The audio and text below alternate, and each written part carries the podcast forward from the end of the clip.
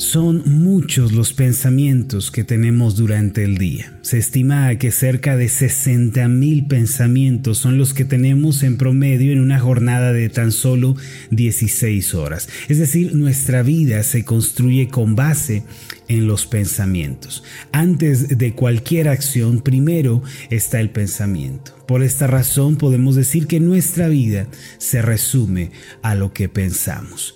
Cuando tenemos un problema, la respuesta natural de nuestra mente suele ser negativa.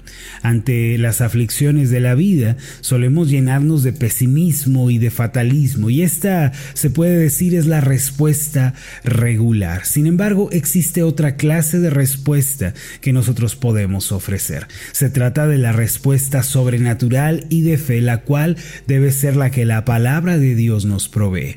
En síntesis, existen dos respuestas que ofrecemos ante las adversidades de la vida. La primera es la inmediata y la natural, la cual puede ser eh, temor, ansiedad, preocupación, pero la segunda es diferente porque no es natural, sino sobrenatural y esta viene como resultado de la palabra de Dios y es una decisión personal.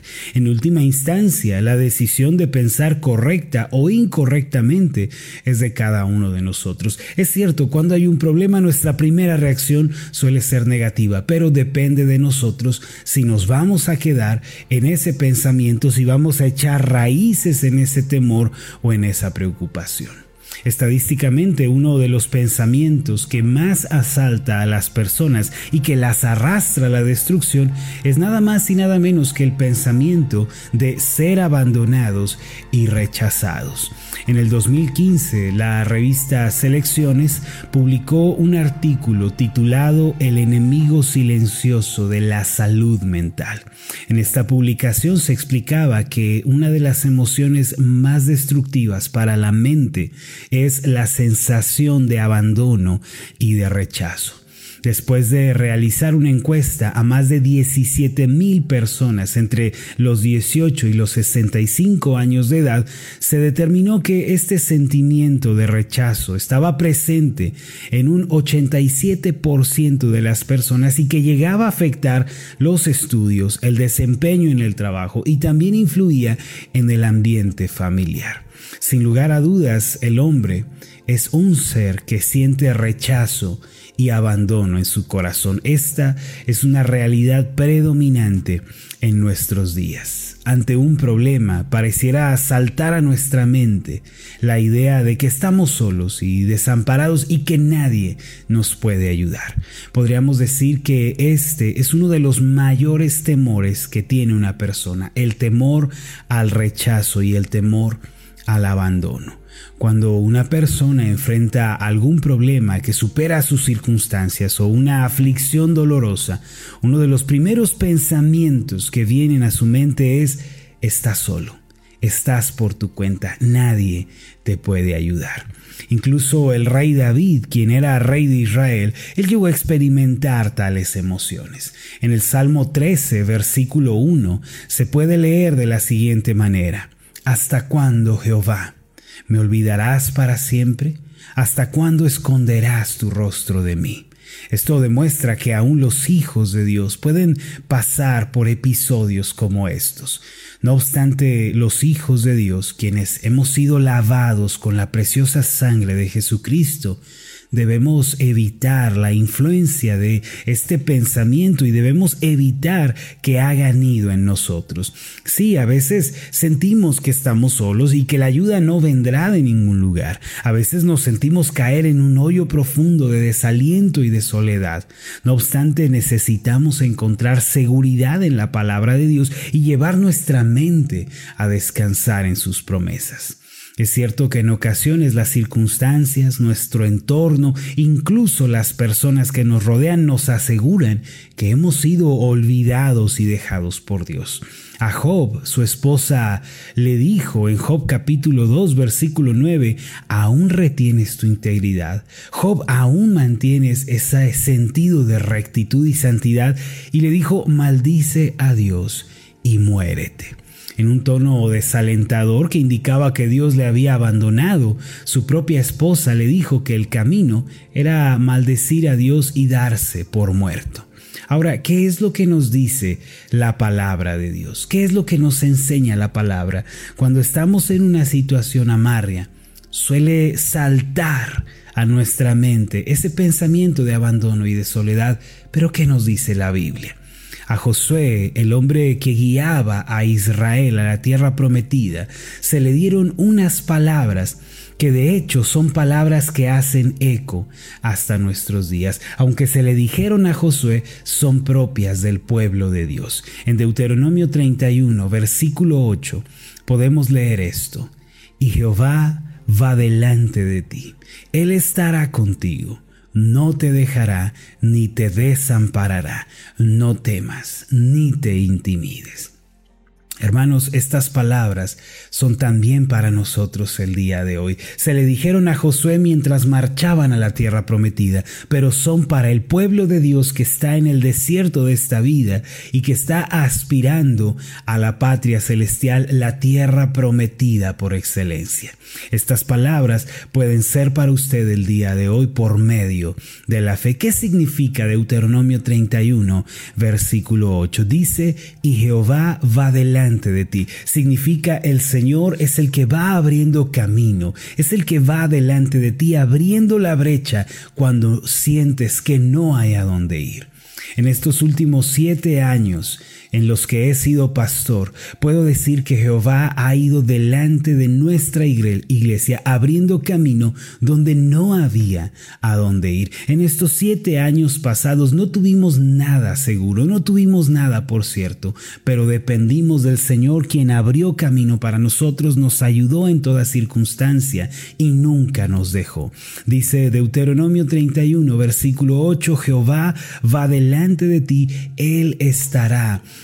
contigo. Esto significa que el Señor está a nuestro lado. Los ojos no le pueden ver desde luego, las manos no le palpan, los oídos no escuchan evidencia alguna, pero dice la escritura que Él está con nosotros. Y yo he podido confirmar que en cada paso, en cada situación, el Señor estuvo con nosotros. De hecho, no hay otra manera en la que nuestra iglesia hubiera podido salir adelante si no hubiera sido porque el Señor estaba con nosotros. Tuvimos tantas ocasiones para desanimarnos, para abandonar, para darnos por vencidos, pero en todas las ocasiones el Señor nos acompañó, nos dio fuerzas, nos dio aliento y también nos dio la manera para salir adelante. Él estuvo con nosotros y puede estar también con usted en la situación que usted está viviendo.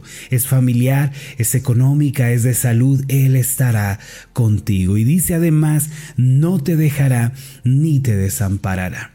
Esta palabra no te dejará significa el Señor no te soltará, no se olvidará de ti. Amados, a veces pensamos que nuestra relación con Dios depende de nuestro desempeño, depende de nuestros esfuerzos y de lo bien que nosotros estamos actuando. Pero cuando basamos nuestra relación con Dios, basamos nuestra salvación, nuestra reconciliación con Él como resultado de nuestros esfuerzos y desempeño, ya hemos fallado.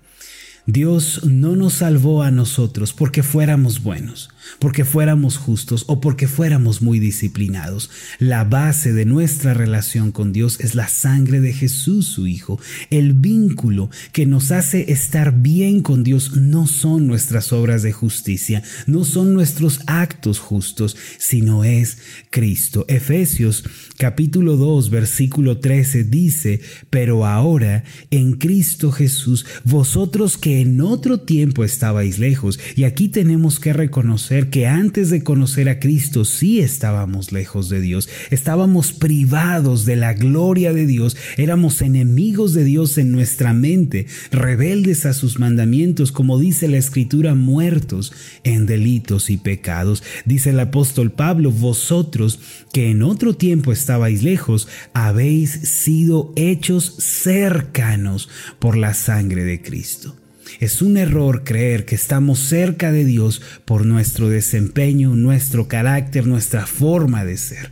Nuestra cercanía con Dios, mis amados, debe basarse en la sangre de Jesús, en lo que Él logró por nosotros. Esto desde luego no significa que tengamos en poco las buenas obras, que tengamos en poco la santidad y que digamos como ya estoy cerca de Dios por la sangre de Cristo, ya no importa lo que yo haga. No es verdad pero quiero que situemos las buenas obras y la santidad después de nuestra salvación, no antes de nuestra salvación como si fuera la causa de nuestra reconciliación con Dios. Las buenas obras, la santidad, la corrección en la vida, la disciplina viene después de que somos salvos. Nunca es la causa de la salvación, sino un efecto de la misma.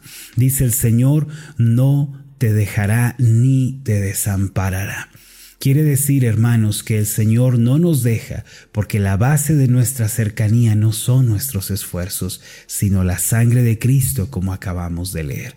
Y dice al final de Deuteronomio 31.8, no temas, ni te intimides. Es decir, no abrigues el temor, porque acuérdate, tú estás en Cristo, tú has creído en Él, tú descansas en los méritos del Salvador. Por eso puedes estar tranquilo. Si Dios ha resuelto el problema más grande, que es el problema del pecado, que es el problema de la enemistad por causa del pecado y lo resolvió en la cruz del Calvario, puedes tener también la certeza de que Él resolverá los demás problemas de la vida. Pablo lo dijo en Romanos capítulo 8, versículo 32, al que no escatimonia a su propio Hijo, sino que lo entregó por todos nosotros, ¿cómo no nos dará también con Él todas las demás cosas. Él ya resolvió el problema más grande en la cruz, el pecado.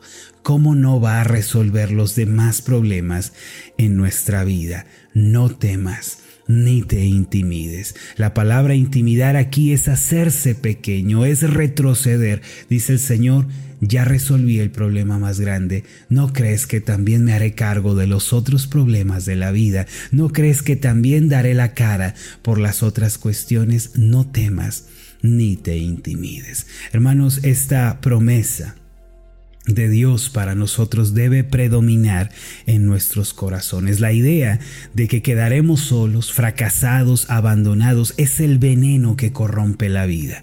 Una persona fracasa más por la idea de quedar abandonada y sola que por el fracaso en sí, en cualquier ámbito de la vida. Yo quiero recordarles a ustedes que han creído en Cristo, que han depositado su esperanza en Él, que Cristo prometió estar con ustedes todos los días hasta el del mundo y Él no puede mentir, no puede fallar a su palabra. Solo nos queda una posibilidad, una sola opción, es esta. Jesucristo está con nosotros el día de hoy a esta doctrina de la cercanía con Dios y de su inamovible permanencia en nuestra vida la llamamos la fiabilidad de Dios. Yo todos los días oro sinceramente por aquellos que van a escuchar estos audios. Yo no sé cuál es la situación que les va a tocar vivir en este día o lo que tengan que atravesar. Por eso una de mis peticiones es que en donde quiera que se encuentren puedan vencer la soledad, el abandono, el rechazo mediante la total y absoluta certeza en la fiabilidad de Dios. El abandono es el segundo pensamiento que debemos erradicar de nuestra mente y debemos sustituirlo con el pensamiento de la cercanía con Dios por medio de Cristo. Este es eh, eh, uno de los pensamientos que trae eh, felicidad, paz y gozo a nuestra vida. Recuerden, Él estará con nosotros. No está con nosotros por nuestros méritos, por nuestras obras, por nuestras justicias personales. Él está con nosotros porque Cristo pagó el precio de nuestros pecados y nosotros creemos en Jesús como Señor y Salvador suficiente. No te dejará ni te desamparará. No temas ni te intimides. Vamos a hacer una oración. Padre Celestial, gracias porque en este día nos acompañas. En este día, Señor, tú estás a nuestro lado, no nos has dejado, tú vas delante de nosotros. Ayúdanos, Señor, para que esta promesa brille en nuestros corazones en las noches más oscuras que tengamos que atravesar. A veces cuando viene un problema, una situación límite, una aflicción, solemos pensar que estamos solos y desamparados, pero tu palabra no cambia. Por medio de Cristo estamos cerca de ti. Su sangre es la base de nuestra cercanía. Tú no nos dejarás ni nos desampararás. Por eso no abrigamos el temor ni retrocedemos. Gracias te damos. En el nombre de Jesús. Amén y amén.